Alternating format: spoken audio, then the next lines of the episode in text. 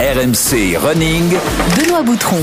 Salut à tous, bienvenue dans RMC Running, c'est le podcast de tous les passionnés de la course à pied. Que tu t'entraînes comme un pro ou seulement pour le plaisir, tu vas trouver tout ce que tu cherches ici. Portrait de coureur, conseils d'entraînement et bon plan d'ossard pour te lancer de nouveaux défis. Avec eh oui, notre légende à nous, à RMC, Johan Durand, marathonien, membre de l'équipe de France, le coach d'RMC Running. Salut Yo Bonjour à tous, ça va Benoît? Encore à Paris, Toujours là, toujours là, Et toujours en que- place. Depuis que tu m'entraînes, tu passes ta vie en Ile-de-France. Mais je viens te surveiller, Eh, ça, c'est ça aime. les coachs, Ça, on aime. sur le terrain. Pas de coaching à distance. Et ça. on vous rappelle ce conseil, faites-le. Vraiment, rejoignez le club RMC Running sur Strava et surtout, abonnez-vous à RMC Running sur les différentes plateformes de téléchargement, c'est important. Comme ça, vous avez les épisodes dès qu'ils sortent. Ils arrivent en général le samedi en fin de matinée. Notre invité aujourd'hui, Monsieur Durand, est quelqu'un que tu connais bien.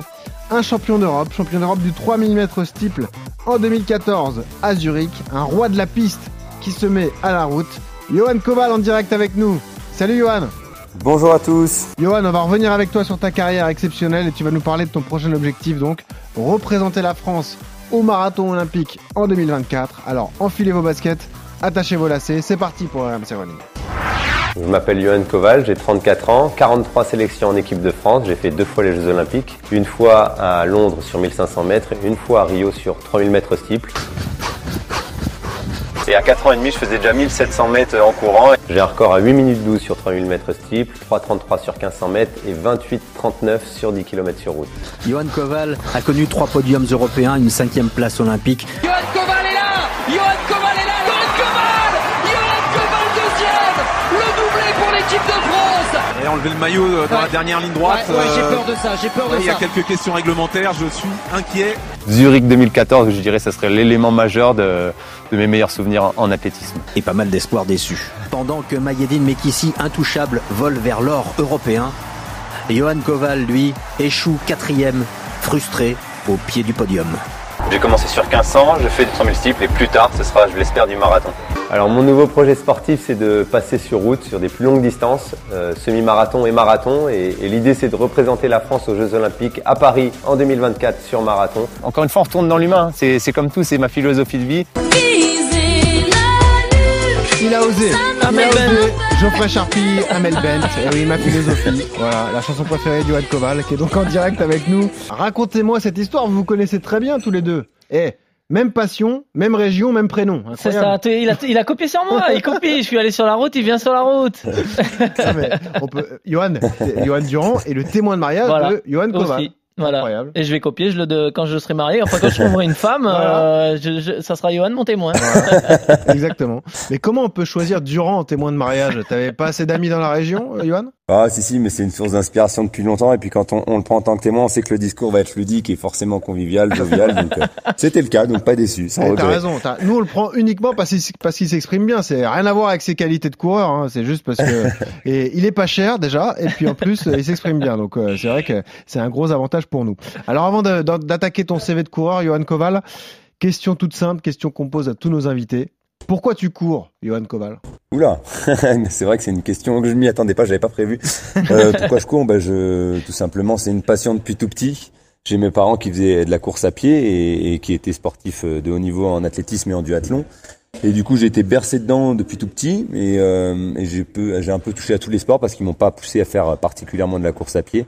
Mais c'est là où les premiers résultats se sont se sont ouverts à moi. J'ai eu des premières petites médailles chez les chez les jeunes et du coup, euh, bah, la passion est venue avec les résultats. Et aujourd'hui, bah, c'est quelque chose qui, qui me passionne encore. Euh, J'enfile toujours les baskets avec beaucoup d'envie, beaucoup d'ambition.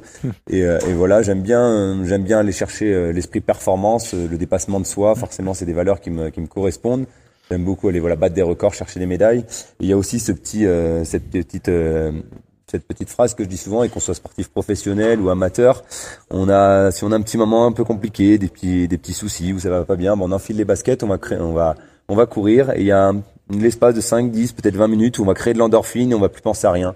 Et c'est un, un très bel antidépresseur naturel par excellence, la course à pied. Et ça, c'est quelque chose qui, qui me, qui me, qui me tient à cœur en fait. Ça, aujourd'hui, c'est devenu une drogue. Et, et du coup, voilà pourquoi je cours. C'est peut-être pas, c'est peut-être beaucoup de raisons, mais voilà, il y a, y a cette, cette raison-là en particulier qui, ouais, qui me, qui me marque, enfin, qui me parle beaucoup en tout cas. C'est vrai que c'est ce que Paula Radcliffe nous avait dit. Elle nous avait dit euh, Je cours encore aujourd'hui pour rester supportable à la maison. pour évacuer mes Évacuer soucis. le Ah stress. oui, bah, c'est sûr. voilà, pensez à autre chose. Et Johan, c'est vrai qu'on a reçu pas mal de champions depuis le début de cette saison des RMC Running. Euh, là, je m'adresse à, à Johan Durand. Euh, c'est rare d'avoir un champion issu d'une famille de champions, comme Johan Koval, des parents qui étaient dans l'athlétisme et dans les disciplines qu'il a pratiquées. tu vois, Ouais, c'est un peu c'est un peu plus rare. Ouais, c'est vrai Mm. que pour beaucoup on on vient en plus on vient tous du foot. J'ai l'impression qu'on Ouais, qu'on sort tous 80%. 80% C'est des coureurs de demi-fond sont passés par le foot. Et Johan euh, Johan non, le Johan euh, avait des parents champions et a démarré très tôt euh, très tôt l'athlé. Il l'a dit tout à l'heure. Et à 6 ans, il était déjà à fond romeu en train de faire des globules. C'est ça, exactement. Il était précoce, Johan Koval. Allez, Johan, tout de suite, on attaque ton CV de coureur. RMC, Le CV de coureur. Tu as quel âge aujourd'hui, Johan Koval? 34 ans. 34 ans. Et alors, tu cours depuis quasiment 30 ans, presque. Depuis 4 ans et demi. Eh Ouais, ouais, voilà. 30 ans. Ouais. 30 ans de course à pied. Ah ouais, il en a usé des chaussures. Ouais, c'est ça, exactement. C'est un gros budget, euh, gros budget chaussures. Tu cours combien de fois par semaine? Euh, je dirais la moyenne annuelle, ça doit se tourner autour des 11, 11, 12. 11 fois Ouais, par donc semaine. euh, deux fois Ouais, par jour. Magnifique. Ça représente combien de kilomètres à peu près en ce moment par semaine? En ce moment, là, depuis que je suis passé sur semi-marathon, ça a quand même, ça a quand même augmenté. Du coup, je vais être proche euh, des 180. J'ai fait 4 semaines à Tenerife à 177. Donc là, au Kenya, ça va être dans ces eaux-là. Donc ouais, 180 par semaine. Des records perso dont tu es fier? Record perche de suis fier, 3,33. Je dirais le chrono sur 1500 mètres parce que c'est une course euh, vraiment euh, reine en athlétisme sur piste. Et euh, j'ai pas trop de vitesse intrinsèque. Je suis pas quelqu'un de très rapide sur le 100, 200, 300, etc. Mais j'arrive à la maintenir longtemps cette vitesse. C'est ce qui, ce qui m'a fait avoir ce, ce chrono-là. Donc j'en suis particulièrement euh, ouais, content. Maître Yodu 3,33 sur 1500. Ah ça va vite hein. Ah ouais, là j'ai les yeux qui se ferment. Ouais. Après, euh, le record dont il, jambes. dont il est fier, c'est- la longueur du canal où, où il m'a battu euh, sur un 1000 mètres. Donc euh, Ah. ça, il le dira pas. À quel âge? Là, il y a pas longtemps. Ah, il y a pas longtemps? Ça reste en off. Ok. Euh, bah, du coup, la dernière Ça course que tu as disputée, c'était ce, ce semi? ouais, le SMI de Séville. Premier, premier SMI et du coup dernière compétition avant de venir ici euh, au Kenya me préparer. La prochaine course, c'est laquelle? Euh, c'est en pourparler. Techniquement, ça serait le semi de Lille le 20 mars pour essayer d'aller descendre la marque, gagner quelques secondes, peut-être, euh, voilà, améliorer bien son record et, et du coup le 20 mars euh, à Lille. La séance préférée de Johan Koval, c'est quoi? Oula, j'aime beaucoup courir, donc là c'est vraiment compliqué. On, on me caractérise comme staccanoviste des pistes depuis longtemps. Donc j'en ai fait un paquet, j'en aime, euh, ouais, j'aime bien, je dirais, aller. Pour en choisir une, les, les 10 fois 1000, 10 fois 1000 récup de minutes, c'est quelque chose qui, qui passe plutôt bien. Et celle que tu détestes Euh, celle que je déteste, j'aime pas les 600. Euh, de manière générale, la distance 600 mètres. Pourtant, j'aime bien les 800, les, les 1000, mais je sais pas pourquoi les 600, j'aime pas. Bah c'est si. c'est bizarre. Un tour et Les demi. 500, j'aime Ouais. bien, les, Ouais, les ça. 800 aussi, mais les Ouais. 600, non. Les Ouais, ouais, cotes- c'est bizarre. les C'est Ah. c'est psychologique, ouais. Non, mais j'adore, j'adore. Je suis nul, mais j'adore. Hier, j'ai pris Fanny par, euh, par mon camarade qui est avec moi ici, mais, mais je lui ai dit, j'aime trop quand même. C'est D'accord. Bon. Très bien. Vous en savez plus sur Johan Koval, qui est donc notre euh, invité euh, dans RMC Running euh, cette semaine. Je précise d'ailleurs que la séance, euh, c'est notre deuxième partie de podcast, euh, les conseils d'entraînement de euh, Maître Durand, sera liée au profil de Johan Koval, puisqu'on va parler explosivité, forcément. Euh, Johan Koval Puissance musculaire. Puissance musculaire, Johan Koval a fait beaucoup de pistes dans sa carrière. Il faut développer la puissance. Il a fait du 1500, du 3000 steeple, que des relances dans tous les sens. Donc là, effectivement, Ouais, euh, et c'est est quelqu'un qui bosse beaucoup euh, ce secteur-là avec pas mal de muscu et tout ça, de renfort. quoi. Voilà, c'est ça. Donc on va parler de tout ça, ouais. Exactement. Alors revenons à ton profil, Johan Koval. Euh, on le disait, dès le plus jeune âge, tu es attiré par l'athlé et la, et la course à pied. Des parents coureurs, un papa spécialiste du 3000 steeple alors. Oui, c'est ça. Mon père faisait du 3000 steeple. Il a un record à 8,47 si je dis pas de bêtises. Il a été champion de France scolaire. Il a été en sélection nationale chez les jeunes euh, en équipe de France. Et, euh, et donc voilà, forcément bercé, je le disais tout à l'heure, dedans de- depuis tout petit. Et ma mère, vice-championne de France de duathlon. Et je crois qu'elle a Ah couru le 10 km, si je dis pas de bêtises, en 39 minutes.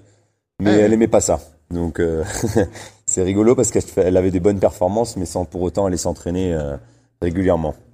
Donc toi, effectivement, tu te lances dans l'athlé, ça marche plutôt bien. Et puis tu, tu passes les étapes les unes après les autres. En junior, tu participes aux mondiaux de Pékin euh, en 2006, donc sur 3000 steeple.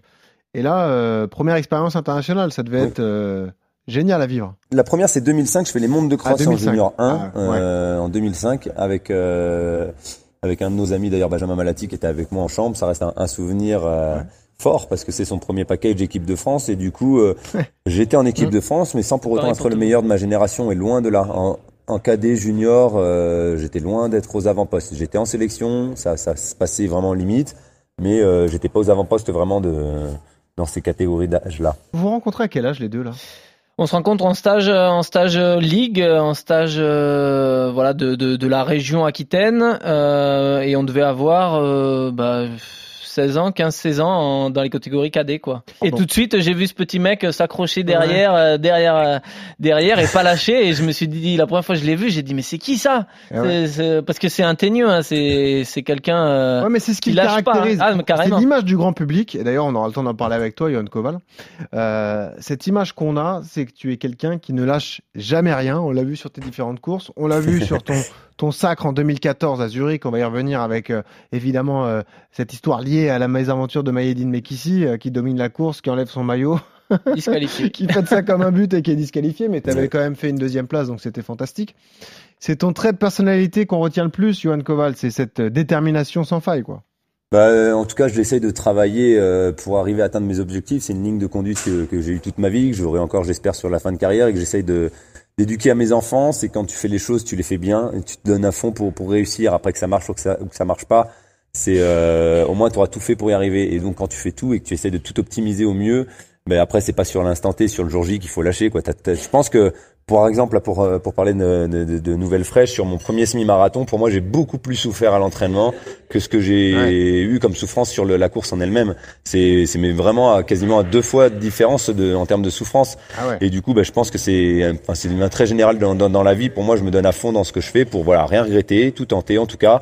Et au moins, bah, si je rate, euh, j'aurais eu ou tenté d'avoir la préparation optimale pour euh, pour être performant. Et donc, euh, et donc, euh, la rien lâcher, ouais, c'est c'est dommage d'en arriver là sur un grand championnat ou sur un ou sur une compétition. Ça, ça peut arriver hein, de se rater, ça arrive même plus souvent que, que, que ça ne marche. Bah ouais. Mais euh, voilà, essayer de, de prendre le dessus sur la, avec l'aspect psychologique et, et, et voilà, bah, du coup, c'est c'est avec ça que j'ai réussi à avoir quelques médailles et quelques quelques bonnes performances à, à l'arrivée en tout cas. Mais Johan euh, est un vrai exemple de détermination au-delà de l'aspect euh, le jour de la course et de pas lâcher le jour de la course, c'est au quotidien. C'est dans l'investissement qu'il met dans, dans sa pratique et dans tout ce qu'il fait, c'est toujours avec une grande détermination.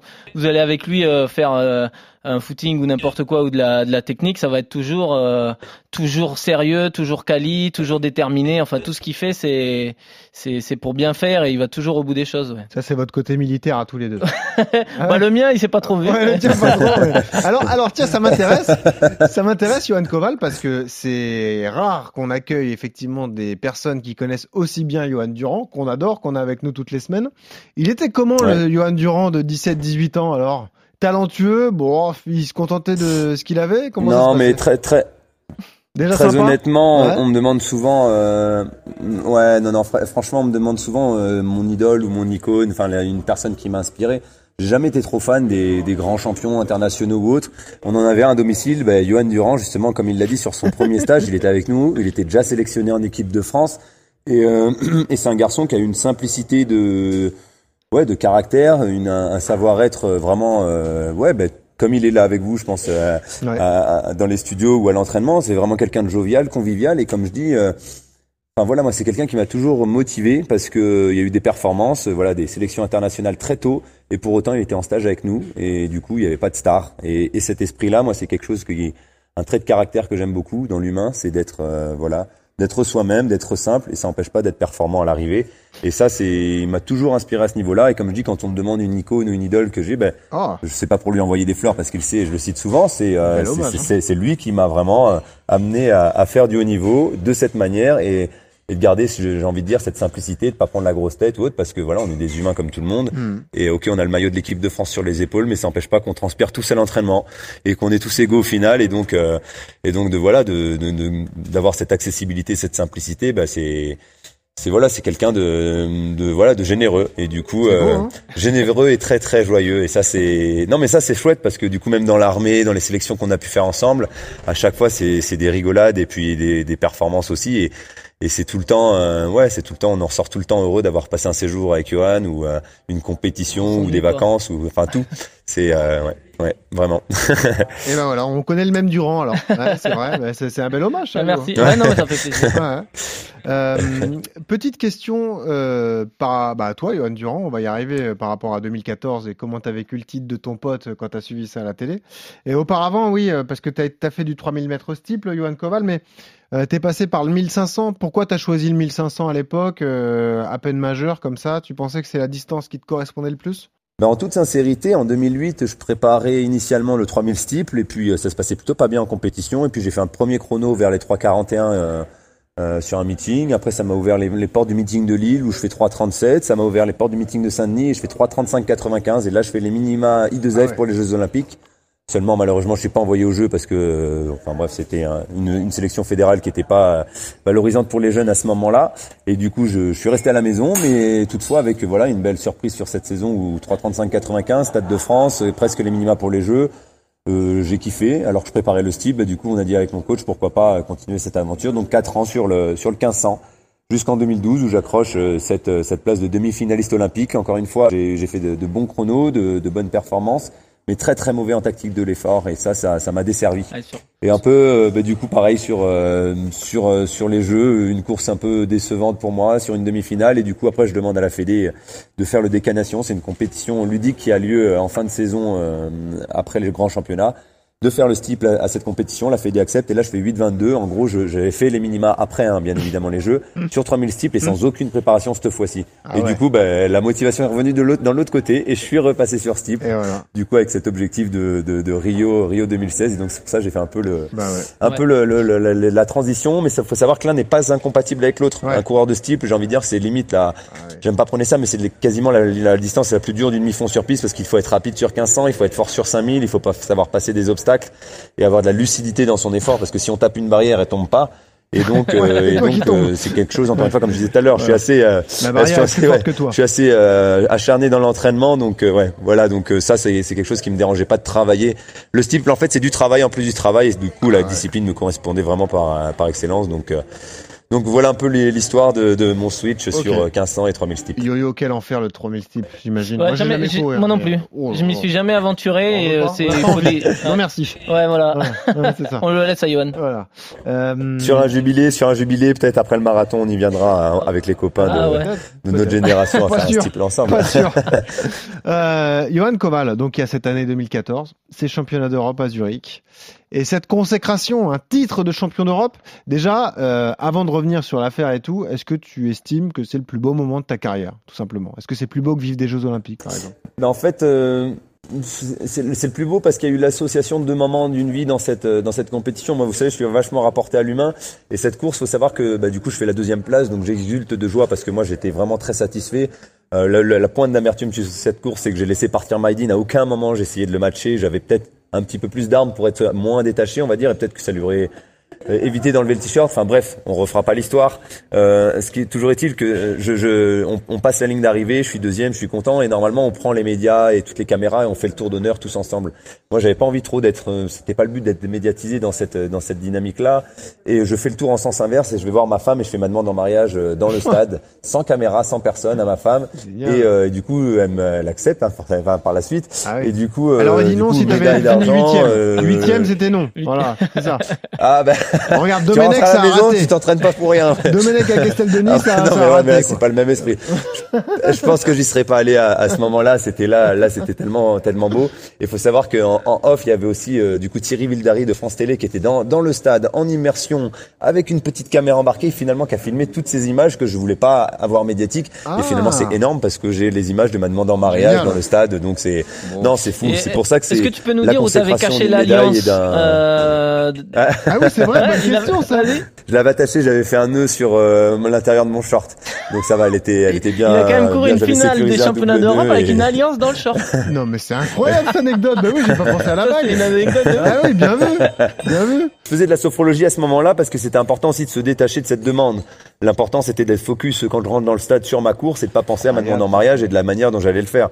Donc j'ai fait mon événement, j'ai réussi à courir, à être totalement déconnecté parce qu'il faut savoir que quand on rentre dans le stade, on est passé à, à 5 mètres de toute ma famille qui était là et donc ma femme qui était sur le stade. Et j'ai même pas capté le- l'endroit où ils étaient exactement. Je les ai pas entendus tellement j'étais vraiment euh, focus sur euh, sur mon objectif. Et du coup après, c'est pour ça que je vous dis, ça a libéré, ça a libéré tout ça d'une d'une force mais décuplée parce que faut savoir, comme on disait tout à l'heure, euh, c'est une tension euh, conséquente. Quelques mois avant les, les championnats d'Europe, c'était vraiment mon objectif majeur. Et j'étais vraiment, vraiment particulier. hein. On est, on est égocentrique, on pense qu'à soi. euh, on, ouais, voilà, on, on, on veut optimiser à 100% sa préparation parce qu'on sait qu'il y, a un- il y a une possibilité de médaille. Et, euh, et, et là, ça, pff, franchement, après la course, ça a tout, tout évacué. Quoi. C'est, c'était tellement intense que voilà, j'en ai encore les frissons quand je vous en parle parce que c'est, ouais, c'était fort. Là où t'as abusé, c'est que la deuxième question après veux-tu m'épouser, c'était est-ce que Durand peut être mon témoin de mariage Bon, c'était pas le moment ça, tu vois, fallait attendre un peu. Voilà. Parce que là, c'est, ouais, elle avait peur de l'enterrement de vie de garçon. Non, ça y a pas du tout. Il y a même pas eu de, il y a même pas eu de, de problème par rapport à ça. Pas de problème, heureusement d'ailleurs. Non, non, non, c'est, c'est un ami de la famille depuis longtemps, donc Ouais. ça c'est, non, il y a aucun souci. Johan Koval, quel est ton lien avec Mayedine Mekissi? Comment vous avez vécu cet événement tous les deux? Est-ce que euh, ça entache un peu ton, ton sacre européen ou pas du tout? T'arrives à dissocier les deux et à garder justement une bonne relation avec ton pote euh, Mayedine? Alors, faut savoir que sur l'instant T, c'était particulier, hein, forcément, parce que moi, j'ai rien fait pour euh, pour sa disqualification. Au contraire, on a essayé Ah oui. de voir avec la Fédé pour euh, pour, pour prôner en sa faveur. Euh, on était avec lui dans le dans le vestiaire, et le contrôle antidopage juste après avec mon coach. D'ailleurs, il a failli il a failli avoir bagarre avec l'espagnol de nouveau parce que c'était assez assez chaud et c'était légitime, hein, parce qu'il faut savoir que l'espagnol quelques années après, il a été disqualifié de ce, cette médaille. Il a eu un contrôle antidopage positif, donc du coup, le mec c'était illégitime complet et Ah ben ouais, voilà, c'était quelqu'un de malsain à la base. Hmm. Donc euh, donc il y avait voilà la personnalité qui engendrait encore plus de ouais Bon, c'était un peu un peu particulier. Donc euh, donc du coup là, le moment était ouais était pas forcément euh, hyper agréable par rapport à une première médaille euh, moi en grand championnat et il m'a dit bah là directement sorti du contrôle, il m'a dit non mais t'es champion d'Europe, euh, pense pas au reste, t'es champion d'Europe. Et aujourd'hui avec le recul, c'est vrai que j'ai rien fait moi pour qu'il soit disqualifié, j'ai Bah essayé oui. de voter euh, enfin de, de, de prôner en sa faveur. Donc aujourd'hui, je suis champion d'Europe et je, je, je le revendique. J'ai, enfin, moi, j'ai tout tenté pour qu'il euh, qu'il garde cette euh, cette médaille parce qu'il faut dire qu'il passe la ligne d'arrivée en nous éclatant avec euh, une belle longueur d'avance. Donc euh, sur la ligne d'arrivée, pointe au pied, il était devant. Après, c'est le règlement et moi, j'ai Ouais. voilà, malheureusement, j'ai rien la vie, hein, le règlement. Et ça a rien. Enfin, non, non, ça a Tu pas. rends compte, t'aurais fait deuxième quand même. Ce qui était bizarre, c'était voilà le podium, euh, le podium où je descends sur la deuxième marche pour lui laisser quand même un- une petite euh, voilà, une petite euh, reconnaissance parce que Mm. pour moi, euh, c'est comme je dis, hein, il a passé la ligne d'arrivée avant moi. Ça a été sur l'instant T un peu particulier, mais après après coup, j'ai pris euh, j'ai pris cette médaille à 100% et puis quand je suis rentré en France, j'ai vu que pour les, les- dans Mm. l'esprit des publics, euh, j'étais j'étais le champion d'Europe et voilà médiatiquement aussi, ça a été important et du coup non, c'est aujourd'hui c'est acquis pour moi comme titre euh, à part entière. Bon, comment Johan Durand vit la course de son pote Johan Koval? Est-ce que tu as le souvenir de ce moment-là? Ouais, j'ai le souvenir, j'étais en vacances parce que moi, pour le coup, je m'étais blessé euh, juste avant Zurich. Euh, et du coup, j'avais pas participé à ces championnats de- d'Europe, donc euh, grosse frustration. Donc j'étais parti- sur quelle distance J'étais sur le 5000, Ah, sur le 5000. ouais. sur le 5000 et euh, j'ambitionnais bien de, de bien figurer à ces Europes-là. Je me blesse quelques semaines avant, donc euh, pas de championnat d'Europe. Donc je pars en vacances à, à Barcelone et je coupe quasiment tout euh, les réseaux pour pas voir et Mm. pour me déconnecter vraiment de. Ah, de t'es avec la grosse- les Europes, ça Ah ouais, horrible. c'était terrible. Ah ouais. Donc du coup, je sais pas, ce soir-là, je me dis ouais, il y a quand même la course de, de mon pote. Je crois j'avais même pas regardé les séries et je me dis ouais, ce soir, euh, c'était un jeudi soir, il y a la finale et tout. euh, J'étais à l'hôtel et je me dis vas-y, je vais regarder quand même. Il peut me faire un truc, l'escroc. Et, et au final, euh, au final, je regarde ça et euh, bah ouais, enfin super, euh, super heureux. Et, comme un dingue, tu ouais, sautes et tout, bah ouais, et puis enfin, je vois qu'il se passe un truc lunaire, c'est-à-dire que voilà, il y a, il y a, il y avait eu un torrent de médailles en plus, je crois, ce soir-là. Euh, Il y a Mayedine qui enlève son maillot, il y a Johan qui fait sa demande. Enfin, c'était euh, l'explosion. toi qui es spécialiste, tu te dis, mais Mayedine, là, il va se faire disqualifier tout de suite ou tu t'hésites, tu sais pas trop Non, je me dis ouais, enfin, je, je crois que ça s'est jamais vu, Ouais, donc ça, personne s'est posé la question de Ouais. savoir si c'était autorisé ou pas. Et euh, donc, je, mais je sens que ouais, c'est une atmosphère particulière. Et après, bah, j'étais trop content de que Johan fasse deux. C'était déjà, c'était déjà un beau dire. doublé. Déjà le voir deuxième, Déjà le voir deuxième, c'était bien. lui, quoi. Tu dois être Et puis euh, et puis après bah le voir premier euh, c'était c'était magnifique et et je me rappelle euh, d'avoir pensé que voilà il, il avait fait quelque chose qu'on avait tous rêvé de faire et, Ah et ouais. que j'étais tellement fier pour lui parce que c'est quelqu'un qui mérite comme je l'ai dit tout à l'heure c'est un exemple pour moi dans dans dans sa, son approche du, du haut niveau et dans sa détermination qui met qui met à l'entraînement tous les jours. Et euh, donc tellement fier pour lui. Et puis euh, et puis voilà. Et du coup, c'est quelque chose aussi qui m'a reboosté dans à me dire ah bah moi aussi j'ai envie de vivre des moments comme ça. Donc de me dire bah voilà, je vais revenir, je vais oublier cette blessure et je vais revenir plus fort. Hmm.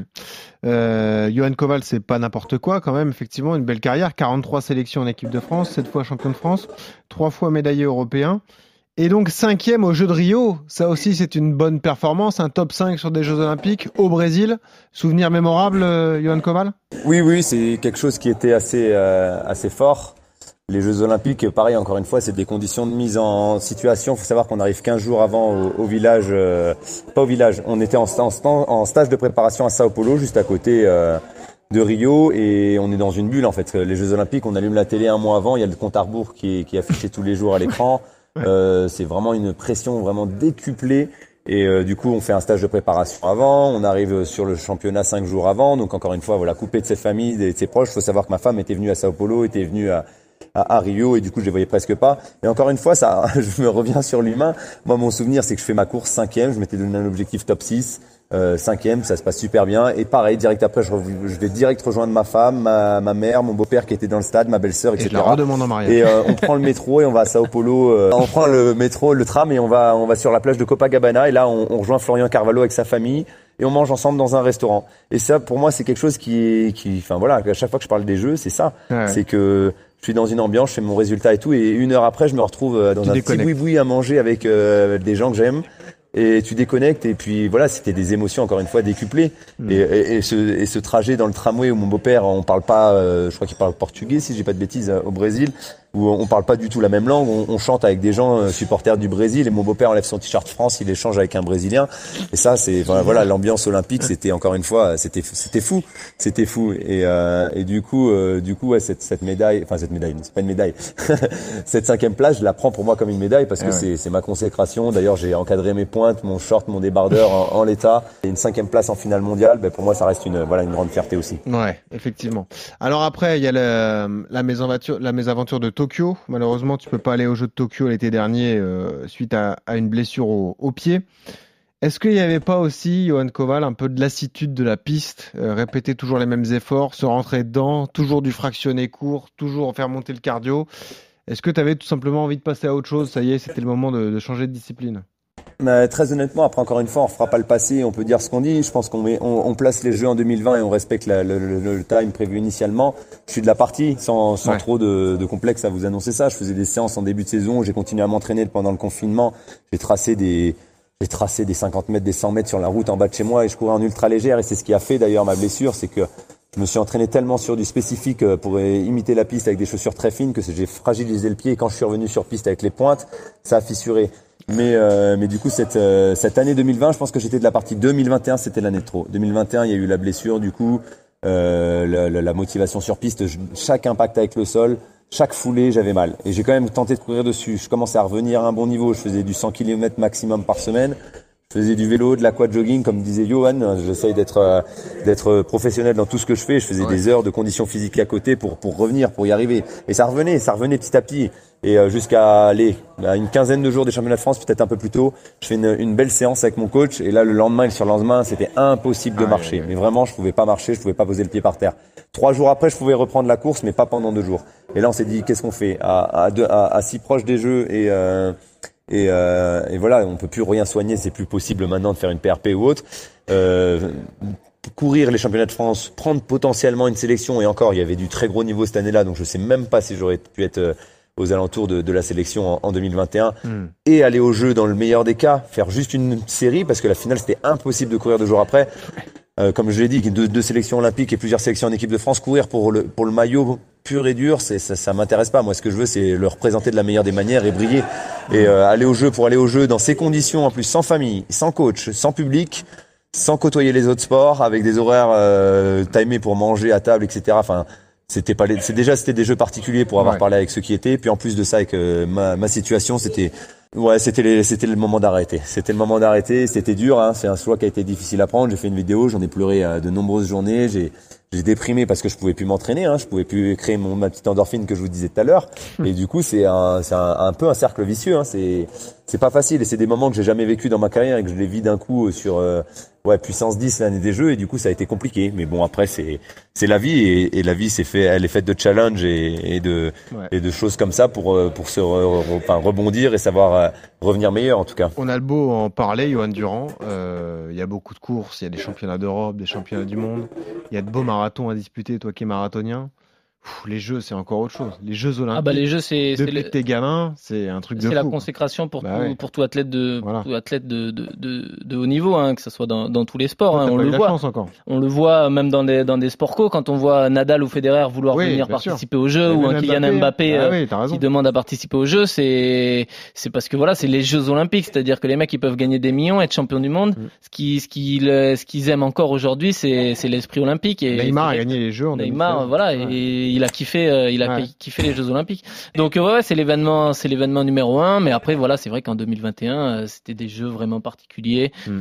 Ça avait pas les mêmes saveurs, mais là, on va bien se rattraper en 2024 à la ça. maison, ça va être magnifique. Alors j'imagine effectivement, et ce qui est drôle, c'est que vous êtes amis d'enfance, vous avez la même passion, vous avez le même prénom, et vous allez être concurrents pour justement décrocher ce précieux sésame, faire partie des trois coureurs français ça. sélectionnés pour le marathon olympique de Paris 2024, une fois tous les 100 ans les Jeux de en France, les Jeux olympiques, et malheureusement il y aura que que trois billets. Il y a une énorme densité. Johan Koval, quand est-ce que tu as pris ta décision de monter sur marathon? Et euh, bah voilà, est-ce que tu, tu fais ça aussi parce que c'est peut-être la chance, la meilleure chance que tu as pour aller au, au jeu de 2024 C'est ce que tu dis, c'est ton raisonnement? Euh, non, en fait, je l'ai pris déjà un petit peu plus tôt parce que comme euh, je me répète encore une fois, mais j'aime beaucoup travailler. Le travail ne me fait pas peur. Ce matin, j'étais sur la piste, 30 fois 300 mètres, enfin des choses comme ça. Et s'il fallait en faire 40, je, je serais allé au bout. C'est des, ça me dérange pas de faire des bornes, de travailler, de souffrir et de, et de, et de tester. Depuis que je suis tout petit, tout le monde me demande de- de- dès que je fais de l'athlétisme combien tu fais sur marathon? Les gens, ils se, ils s'identifient au marathon. Pour Ah eux, ils connaissent. Tout le monde connaît quelqu'un qui fait un marathon, qui prépare un marathon, ou qui a déjà couru un marathon dans son entourage. C'est obligatoire. Ouais. Et pour les gens, c'est la distance reine par excellence. C'est vraiment le marathon, c'est mythique. Et du coup, euh, c'est un challenge qui depuis toujours m'a toujours un peu euh, motivé. Sauf que je m'étais peut-être projeté un petit peu trop tôt dans cette euh, dans cette reconversion. Et du coup, c'est peut-être aussi ce qui a impacté au niveau de la blessure, d'avoir euh, déjà cette cette idée de passer sur le marathon en 2021, finalement reporté en 2022. C'est peut-être aussi un ouais une, euh, j'ai peut-être été trop pas ambitieux, mais trop euh, ouais trop déjà à vouloir planifier trop sur du long terme, mais c'était peut-être un peu trop tôt. Donc euh, donc voilà après. euh, après c'est un, bel objectif et du coup euh, du coup non j'ai vraiment énormément d'envie mais je prends le, mon mal en patience parce que déjà faut maîtriser le semi-marathon pour pour euh, voilà passer une première marche et aller chercher le marathon essayer de faire un premier marathon découvrir la distance faire découvrir à mon corps ce que c'est que le marathon aussi parce ce que, que je pense que c'est on voit beaucoup beaucoup de profils qui s'écrasent sur euh, sur une fin de course ou qui arrivent à qui n'arrivent pas à terminer je suis quand même ultra dynamique et pistard et hyper euh, enfin puissant ça fait ça fait prétentieux de dire ça Non mais si, j'ai quand même une foulée assez voilà assez vive et du coup il faut il faut arriver à condenser tout ça, à casser un petit peu tout ça et du coup euh, c'est beaucoup de travail. Ça me fait pas peur le travail, mais ça me fait peur l'effort en lui-même. Donc Ah en tout cas je vais je vais tout mettre en œuvre et je m'inspire des meilleurs. Là c'est cette cette fin de saison de l'année dernière et de ce début d'année de Johan m'a m'a franchement euh, à la fois piqué dans- à, à mon orgueil parce qu'il va chercher des records euh, voilà à 35 ans euh, des beaux records. Euh, et du coup euh, ça me ça me comme j'en parlais avec Jeff Lastonnet là je suis avec lui ensemble au Kenya j'en parlais encore hier ça me pique mais dans le bon sens dans le très bon sens. C'est une très très bonne guerre pour moi qui me qui me motive encore à encore plus être professionnel parce que je vois que qu'on peut le faire qu'on peut y arriver en venant de Périgueux en venant de Bergerac en étant euh, voilà euh, assidu comme on le fait à l'entraînement. Et, et voilà il l'a prouvé l'an dernier 2h09 j'aurais jamais imaginé qu'on pouvait Bah oui, être capable euh, enfin, ou même qu'il soit capable très honnêtement de courir en 2h09 et il l'a fait. Et, et c'est quelqu'un en qui je crois à, 1 million de pourcents. Et du coup euh, je me dis il l'a fait. Je peux c'est facile à dire mais je peux le faire. Je peux y arriver aussi. Enfin en tout cas c'est ce qui me motive. Ouais, ouais, je comprends. Non, mais, non, mais en fait, c'est- très bien dit. Et, euh, et c'est le paradoxe de tout ça. Moi, je trouve l'histoire géniale. Mais euh, et toi, Johan Durand, comment tu vis le fait qu'un pote soit un concurrent de plus pour ton rêve olympique de 2024. Bah, ça une- change rien C'est Ah, comment, comment ça, Ça change absolument rien et au contraire, comme l'a dit Johan, c'est une émulation qui est saine, c'est-à-dire que que ça soit Johan ou, ou Florian Carvalho ou, ou autre, on est vraiment très proches, très potes et du coup, bah, ça nous fait plaisir et, et au contraire, aller quand l'autre réussit quelque part, on est on est tellement heureux pour lui et que que voilà, on est on est comme si, comme si c'était presque soi-même. Donc euh, si Johan va au jeu, je serais tellement content pour lui que que j'en oublierais mon échec si jamais euh, si jamais Mhm. j'y vais pas presque. Et au contraire, voilà, ça, quand je le vois faire des perfs, euh, ça me donne moi aussi envie de m'entraîner encore plus. Et on a, il y a une émulation qui est totalement saine et euh, et ça va être moi ce que je, le rêve numéro, euh, enfin mon dernier rêve, c'est de avec participer au jeu avec lui, ouais, Ah ouais, et avec d'autres, et avec Ouais. avec euh, avec avec d'autres potes, ouais. Ouais, mais on le disait, il y a une densité impressionnante. Donc, euh, vous êtes là tous les deux. Il y a ceux qui étaient euh, l'été dernier. hein, il y a. Nicolas Navarro, il y en a d'autres. Il y a Morad Amdouni notamment. C'est ça. Euh, et puis, il y avait Hassan Chadi Hassan. Chadi, Mehdi Frère, Voilà. Benjamin Choquer, Il y, a, il y a du euh, monde. Effectivement. Lévis, il y, a, il y a beaucoup de monde. Moi, je m'entraîne pas mal aussi. Voilà, 3h05 beaucoup. au dernier marathon de Paris. J'arrive doucement. Doucement, mais gars, sûrement. quand même. Euh, non, évidemment, on plaisante. Euh, Expliquez-moi, trois tickets à distribuer. Comment ils vont être distribués C'est ça qui m'intéresse. Et euh, quand est-ce que vous devez être Bah, bon, les gars Pour l'instant, on n'a pas, on n'a pas forcément les, les infos de la part de, de, de la fédération, mais euh, à mon avis, ça va être ceux qui vont courir le plus vite euh, à partir de 2023. Ça sera les trois meilleurs chronos entre 2023 et 2024. Et euh, Donc, si t'es champion d'Europe là cet été, Ah, ça n'a compte au- pas. aucune valeur. aucune valeur, D'accord. absolument aucune. Et qui décide? La Fédé? Alors voilà, il y a trois tickets. euh, ça, c'est la Fédé internationale qui les qui les valide. Et après, bah, il va y avoir un minima euh, qui va. Et euh, pour l'instant, il a il a pas été donné par la Fédération française d'athlétisme. Ouais. Mais euh, voilà, il y aura un chrono à faire et, et certainement que bah, si par exemple il y a que deux coureurs qui ont fait le, ce minima là, par exemple si c'est 2h09, Il y en aura que deux. il y en aura que deux. Il y Ah en ouais. aura pas trois, il y en aura Ouais, que deux. ça. On, on fait pas une entorse au Non. minima si C'est- y a que il faut faire les minima et après s'ils sont plusieurs, bah, c'est au meilleur chrono. Question bête, mais ça devrait pas arriver. Mais s'il y en a pas, donc il y a pas de coureur. Ah s'il y en a pas, il y a pas de coureur. En 2016, il y avait pas de marathonien. Ah ouais. Incroyable. Ouais. Ok, bah écoute, euh, ouais, ça fait ça fait du boulot. Est-ce que vous êtes, vu que vous êtes potes et que vous êtes de la même région, vous pensez vous préparer un peu ensemble? Ah bah euh, carrément, euh, je vais voir avec Johan euh, sa programmation, mais ouais, on a prévu de s'entraîner ensemble. Déjà l'année dernière, on s'est entraîné ensemble euh, quand lui revenait de, de blessure et moi je préparais le, le marathon de Milan et même le marathon de Paris. Donc euh, non, bien évidemment, on est potes et maintenant qu'on fait la même distance, ça va être plus facile qu'à l'époque où moi j'étais sur marathon et lui sur Ouais. triple, où les séances n'étaient pas du tout les mêmes. Donc euh, non, non, il y a... Et puis en plus, on est du même club maintenant, donc euh, on va bien sûr s'entraîner ensemble. Oh, il est au club de Bergerac. On a rejoint, c'est une entente. Ah, c'est une entente. Ouais, on fait des on ententes on s'entend bien, donc Ah, on fait des ententes. On fait des ententes. Ouais. Tout ça parce que vous aimez l'argent, vous, les Johan. Eh ouais, c'est ça. Euh, non, dernière question. Euh, Johan Koval, tu viens de de monter sur Semi. Tu l'as dit. Tu penses en refaire un à, à Lille. Parlons du SMI que tu viens de disputer à Séville. Euh, 1h308, ça fait euh, environ 3 au kilo, 3 minutes au kilo. Euh, énorme satisfaction, j'imagine, pour une première? Ben, honnêtement, ouais, très très content du, du chrono. Alors ça peut paraître loin de ce, que, ce qui se fait au niveau international, mais comme je disais, j'avais vraiment peur de cette épreuve avant de la, avant de la, de la courir. Et euh, j'ai vraiment joué de la sécurité. Euh, j'ai pas pris de risque. Je suis parti au train. J'ai fait toute la course dans mon rythme, dans mon allure de course. Et du coup, j'ai checké ma montre tous les 1000 mètres. C'est très rare que je fasse ça, mais là, j'ai vraiment regardé euh, mes temps de passage, vraiment précisément tous les 1000 mètres Ouais. pour garder le rythme, caler l'allure et, et voilà. Et, et voilà, faire la course sur mon, mon objectif donné en accélérant un petit peu à la fin. Donc non, c'était c'était cool. Bon, eh ben, super souvenir. Euh, deux choses encore à te dire. Euh, tu as signé quand même un beau partenariat avec Decathlon. Hein, tu te lances dans l'innovation avec euh, la marque française. Euh, tu veux nous en dire un mot? C'est vrai que tu développes une chaussure carbone, je crois? Ouais, ça a été une très très belle opportunité qui s'est offerte à moi. Il faut savoir que j'ai un ami qui travaille euh, dans l'équipe Keep Run et qui, euh, qui m'a longtemps prôné l'évolution de, de, la, de la marque vers, euh, vers une objectif performance. Et du coup, je suis allé les rencontrer en fin d'année. Et ma priorité, moi, en tant que sportif consciencieux et professionnel, encore une fois, j'essaie de m'entourer des, des, des meilleurs pour être le meilleur possible et d'avoir les meilleurs produits possibles.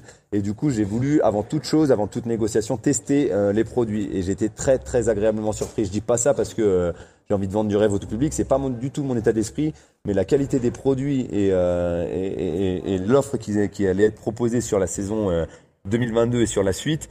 Voilà, franchement, c'était loin, loin d'envier les marques avec lesquelles j'ai pu avoir des partenariats sur les années euh, précédentes. Et, euh, et voilà, du coup, on a eu un- une rencontre qui s'est très très bien passée. On a eu un, des relations humaines euh, fortes, parce que c'est encore une fois, on revient sur l'humain. Et euh, cette projet, euh, ce projet de collaboration euh, sur le sur l'évolution des chaussures, parce qu'aujourd'hui, on le sait, hein, la chaussure a une part importante dans la Ah oui. performance. Et du coup, cette, euh, ces retours produits que je dois faire régulièrement et cette euh, voilà investissement un peu plus poussé dans le produit que j'utilise au quotidien, finalement, je dois faire des retours, je dois apprendre à, à, à, à- à connaître un stack, une mousse, un mèche, enfin, à connaître tous les termes. Euh, cette proposition, elle était vraiment d'évoluer, de faire un partenariat qui, qui était gagnant-gagnant et du coup de faire avancer les produits avec mes connaissances que je peux avoir en course à pied, avec les ingénieurs très très motivés et, euh, et du coup euh, et du coup euh, de prendre euh, en- entre guillemets une une euh, voilà un risque, c'est pas un risque, mais prendre une euh, ouais voilà enfin casser les normes et les et les Bon. et les comment dire la parce qu'en fait, on a tous l'idée reçue de, de, de keep run quand on a quand on a cette idée reçue là de, de chaussures un peu bas de gamme et de et de voilà de chaussures amateurs. On a cette idée reçue là et quand je les ai enfilées, en fait, j'ai cassé moi-même mon idée reçue. Et du coup, j'ai envie d'apporter ça aussi au grand public, de montrer que on a une marque qui est fabriquée en France, qui est enfin conçue en France, fabriquée à l'étranger, mais qui est au total à 100% conçue en France et qui peut qui est compétitive. Et du coup, on, on a testé ce premier prototype qui a été validé par l'I2AF et on met un 6308 direct sur la première édition de chaussures. Finalement, ça crédibilise direct le projet et ça montre qu'on est dans le vrai, quoi. On est dans le vrai sur une première édition avec toutes les marques aujourd'hui qui matchent dans le, dans le carbone et dans les nouvelles mousses. Exactement. Ben là, euh, la performance, elle est, elle est présente. Et, euh, et du coup, non, c'est chouette. C'est une très très belle aventure humaine et, et je remercie vraiment toute l'équipe parce que ça a été un accueil, euh, Bon. ouais, euh, qui a été plus que euh, plus que dans mes attentes en fait. Ça, ça a été beaucoup plus Alors- grand que ce que je, je pouvais imaginer. Désolé Johan Koval, mais Johan Durand ne pourra pas te rejoindre, c'est l'égérie Azix le gars. Donc quoi qu'il arrive, il est en 4 par 3 partout, donc tu peux pas aller le chercher quoi, désolé. On peut pas le débaucher l'Azix pour l'instant. Il y en a qui ont essayé, ils ont eu des problèmes, Non, comme, non, non. comme certains disent. Euh, dernier mot, tu es en stage au Kenya actuellement, tu découvres le paradis de la course à pied, euh, comment ça se passe? Est-ce que tu t'acclimates correctement? Alors, je découvre pas, c'est la 15e fois, moi, quand je viens au Kenya. Ah oui. J'ai passé plus d'un an de ma vie ici, en fait, inspiré par leur, leur portage de Bob en 2009. Ben, fin d'année 2009, j'ai pris mon, mon sac et je suis venu euh, les mains dans les poches au Kenya. Ouais. Et du coup, euh, ça m'a bien inspiré. Du coup, j'étais un des premiers Européens à venir ici après Bob et, enfin, je reviens régulièrement. Et du coup, j'ai pris le temps de comprendre qu'avec le temps, euh, on n'était pas obligé de charbonner direct dès qu'on arrivait au Kenya parce que encore une fois, on décuple encore plus d'endorphines ici que- qu'en plaine. C'est c'est beaucoup plus conséquent. On voit des mecs qui s'entraînent à fond et qui vont hyper vite sur la, la piste. C'est hyper beau et ça donne envie. Et sur un début de stage, c'est hyper risqué parce qu'on peut vite se cramer les ailes. Ah ouais. Et là, euh, et là, j'ai du coup assez de recul pour pouvoir prendre mon mal en patience. Je me prends pas la tête en fait. J'écoute mes sensations, j'écoute mon cœur.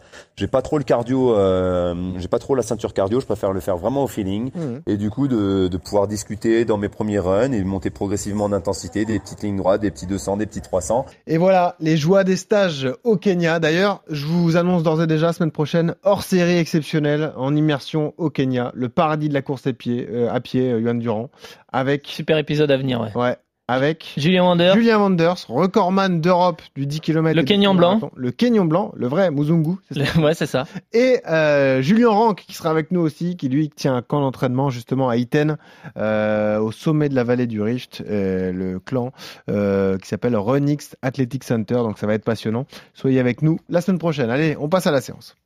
RMC, La séance. Un sujet dont on parle assez peu, Maître Durand, dans le monde euh, du demi-fond, le travail de puissance musculaire, indispensable pour les sprinteurs, évidemment, pour tous les sprints, pour tous les sprinteurs euh, plus globalement, euh, notamment le 3000 mètres steep, hein, l'ancienne spécialité de, de Johan Koval. Un enfer lactique, d'ailleurs, basé sur les relances et les sprints, on l'a dit.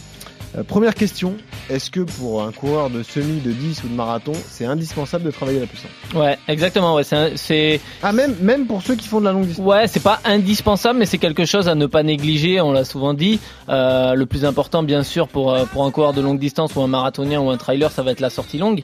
Mais euh, la puissance musculaire, en gros, c'est le résultat de la combinaison entre sa force et sa vitesse. Et euh, c'est donc notre capacité euh, à, à pouvoir effectuer un effort intense musculairement le plus vite possible. Et euh, ça va nous permettre de pouvoir aller plus vite, euh, de courir plus vite, euh, de mieux supporter les longues distances aussi, d'avoir une meilleure foulée. et donc aussi quelque part de prévenir les blessures. Donc tout ça, c'est des facteurs qui, sont intéressants pour n'importe quel coureur. Avant de savoir comment on le travaille, est-ce que c'est une idée reçue de se dire que la puissance musculaire, ça s'augmente ou ça se travaille seulement quand on est jeune? On peut, on peut Non, progresser à tout ouais, âge? ouais, on peut, on peut progresser à tout âge. Après, il faut le faire de façon intelligente parce qu'on peut, on peut se blesser. euh, euh, plus, euh, plus on prend de l'âge euh, et plus le risque de, de, de travailler cette puissance musculaire, cette dégradation musculaire, euh, on, on prend un risque de se blesser. Mais euh, voilà, il y a, il y, a, il y a plusieurs façons de le travailler. Il y a le travail en côte, les escaliers, le sprint sur du plat ou, euh, ou le, le travailler aussi en musculation. Ah ouais, musculation aussi, avec des squats, avec tout ça. Voilà, exactement. Ouais. euh, alors le, le meilleur effet pour le coureur, pour moi, ça reste quand même le travail de côte, parce que du coup, euh, ça va être un effet musculaire plus grand que le travail de sprint sur le plat, dans le sens où, euh, où musculairement, il faut Mmh. être vachement, vachement tracté. On peut aussi travailler dans la descente pour travailler un excentrique et, et travailler, euh, travailler pour les ça que jambes. Tu m'en mets toutes les semaines. C'est ça. Non, mais les côtes, Ouais, les côtes sont, sont, sont en travail. En plus, tu vas travailler le cardio. Hmm. Euh, donc, euh, d'un point de vue musculaire, c'est très bien aussi. Euh, on peut faire des escaliers. Euh, ça va travailler les quadrilles, les fessiers, des exercices techniques, euh, mettre de la cadence dans les escaliers, essayer de monter les escaliers le plus vite possible pour avoir un pied dynamique. C'est ça aussi la vitesse, c'est avoir euh, avoir un pied intelligent, améliorer sa foulée. Donc toujours être sur l'avant du pied. C'est, c'est ça, c'est, c'est très important aussi. Euh, après, on peut le travailler sous forme de sprint, hein, euh, faire des sprints classiques. Euh, euh, Quand tu fais des lignes sur un footing de récup, c'est aussi pour remettre une ça. de puissance? Ouais, c'est ça, parce que quand vous faites un footing, euh, euh, un footing euh, assez facile, bah, vous avez tendance à attaquer talon ou médio-pied. Ouais. Et l'idée, c'est de réveiller un peu, se réveiller musculairement et à courir un peu plus sur l'avant du pied et, mettre davantage de, de dynamisme. Euh, à une époque, moi, je faisais beaucoup de cordes à sauter aussi. Ouais. Euh, tout ce travail est intéressant pour essayer de retrouver du, du pied. Euh, et donc, le- la, la dernière, euh, la dernière façon de travailler, c'est aussi ce qu'on appelle la musculation ou la pliométrie. Donc, c'est un peu, ça revient un peu aux cordes à sauter. C'est-à-dire la pliométrie, c'est l'utilisation de la force éla- élastique des muscles sur un effort bref. Un- en fait, c'est un saut, un bondissement. Donc, plus vous allez avoir un pied intelligent, un pied dynamique, et plus ça va être intéressant pour votre foulée. Est-ce qu'il y a des risques de blessure si on bosse mal Ou si on bosse trop? Ouais, bah complètement. Ouais, c'est c'est quelque chose qu'on qu'on intègre dans sa préparation. Il faut le faire avec euh, avec parcimonie. Euh, mais euh, voilà, il faut faut prendre le temps. Si j'ai 45 ans ou 50 ans, bah je vais pas le faire de la même façon que si j'ai 20 ans. Euh, il faut certainement pas le faire le, le lendemain d'une sortie longue où musculairement on est déjà dégradé. Euh, Faut être reposé Faut être un peu après. reposé. Voilà, faut être un peu reposé. C'est une vraie séance de musculation. C'est l'idée, c'est vraiment de, de, de, de prendre un peu de, de, de, de force explosive, Mhm. d'avoir des muscles un petit peu plus toniques. Mais qui dit muscle plus tonique dit aussi euh, risque de claquage ou de blessure. Donc euh, faut faut le faire de façon intelligente. Est-ce que tu as des exemples de séances à nous donner Ceux qui se disent, euh, c'est vrai que j'ai du mal à aller chercher un peu de vitesse. euh, Qu'est-ce Bah- que je fais concrètement pour euh, améliorer ça? Bah, comme je vous l'ai dit, il y a les séances de côte, donc vous faites des sprints en côte, euh, vous essayez de revenir vraiment en marchant, de récupérer en bas pour toujours garder le, le, le côté dynamique de la côte. Mm. Là, vous n'êtes pas en anaérobie où vous allez chercher à faire monter le cardio. L'idée, c'est vraiment de vous mettre lactique le plus possible. Elle travaille le muscle plutôt que le cœur. Voilà, exactement. Ouais. Là, on travaille le muscle plutôt que le cœur dans, dans cette séance-là. Il va y avoir pareil le sprint, le sprint sur du plat. Donc là, c'est pareil, c'est des efforts de moins de 30 secondes. Il faut vraiment Mhm. que ça soit des efforts courts, assez, euh, assez, assez courts mais assez violents. Euh, les escaliers, comme, euh, comme je l'ai dit avant. Et puis, euh, et puis voilà, tout ce qui a, tout ce qui va vous permettre aussi en musculation de, de, de travailler sous, sous, sous presse, sous des squats, des choses comme ça, et de la pliométrie, du rebond. Toujours faire ces petits exercices de rebond après les footings, ça, ça peut être intéressant parce que musculairement, normalement, ça, ça, ça dégrade pas trop vu qu'on met pas de, de poids. Euh, juste euh, plante de pied, vous, vous rebondissez et ça, c'est un exercice intéressant. Tu traumatismes le muscle, euh, donc ça veut dire qu'après. Après, il va se régénérer, il va être plus fort et plus solide Et et plus élastique. Et ça veut dire que tu prends le soin après de le... lui permettre de récupérer en t'hydratant beaucoup. en Voilà, en hydratant beaucoup, en mangeant des protéines euh, derrière une musculation, euh, les choses comme ça, Ouais. et en le laissant un petit peu, en le laissant un petit peu tranquille pendant 24 heures. Je vais pas masser dessus, faire du pistolet ou des choses comme ça. Il Mm. faut le laisser un peu tranquille, ouais. Du pistolet de récupération. Voilà, hein, exactement, pardon. C'est pas du revolver, hein, rassurez-vous. euh, Johan Koval qui est toujours avec nous, qui est militaire d'ailleurs, ça peut lui servir, pourquoi pas le pistolet. Euh, Est-ce que tu as des conseils à nous donner sur cette séance pour le travail de puissance musculaire, toi l'ancien euh, euh, cador de 3000 mètres steeple? Ah, j'ai même mieux, hein, je vais faire ma petite promotion. J'ai fait quelques vidéos justement pour euh, permettre au Voilà. tout public de, de, de travailler un peu tout ce qui est PPG ou autre. Donc j'ai une chaîne YouTube que je vais re- relancer prochainement parce que j'ai un petit peu perdu ça de vue avec euh, la reprise intensive de l'entraînement, mais du coup j'essaie de donner un peu, voilà, montrer que des, des, des- des exercices euh, que pratiquent les sportifs de niveau sont, sont adaptables à, à tout niveau et à tout public. Et du coup il y a plusieurs degrés, que ce soit des abdogainages ou, ou des séances de PPG comme disait Johan, de côte ou de travail de pied. Ben voilà, Euh, rendez-vous sur ma chaîne YouTube, c'est mon nom prénom, donc euh, il y, a, il y a pas mieux comme présentation et comme, et comme Bravo. Il sait promotion. faire du teasing. Ah. Bravo, en tout cas, chapeau, monsieur Koval. Merci beaucoup d'avoir été avec nous, d'avoir pris le temps justement de nous parler en direct du Kenya, alors que tu devais peut-être être en récupération ou en train de manger. Euh, comment on appelle ça d'ailleurs la spécialité euh, Lougali. Lougali. Lougali Ah, doit se régaler ré- d'Ougali en ce moment. il plâtre, il plâtre le Le ventre. plâtre, Ah ouais, voilà. non, non, ça Du smecta. Bon, merci Non, beaucoup, très Johan bien, y a Pas Koval. de souci, merci à vous en tout cas. On a une tradition pour terminer euh, les épisodes Ah oui. de RMC Running on demande la musique que tu écoutes en courant. C'est assez marrant ce que tu as choisi. Qu'est-ce qu'il a Parce- choisi Il a choisi Nyashinsky, la chanson s'appelle Marathon Runner, évidemment. Ah Écoutez. ouais.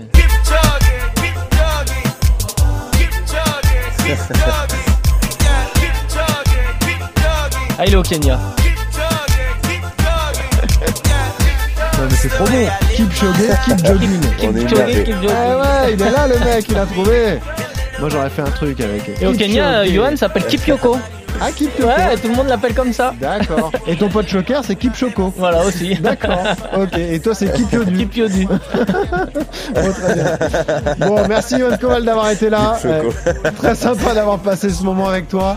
On te dit à bientôt évidemment et, et bon courage pour tes prochains défis. Vous allez rapidement vous voir d'ailleurs, j'imagine, dans cette entente bergeracoise. Je vais l'allumer. Voilà, c'est ça, je m'en doute. Et puis euh, Maître Durand, je vous remercie aussi. À très cool vite. de t'avoir Ouais. à Paris. Hein. On Ah espère te bah, revoir avec bientôt. plaisir. Et, euh, on vous, Avec plaisir. et on vous répète ce conseil qu'on vous donne toutes les semaines surtout. Quand vous courez, souriez Ça aide à respirer. À la semaine prochaine.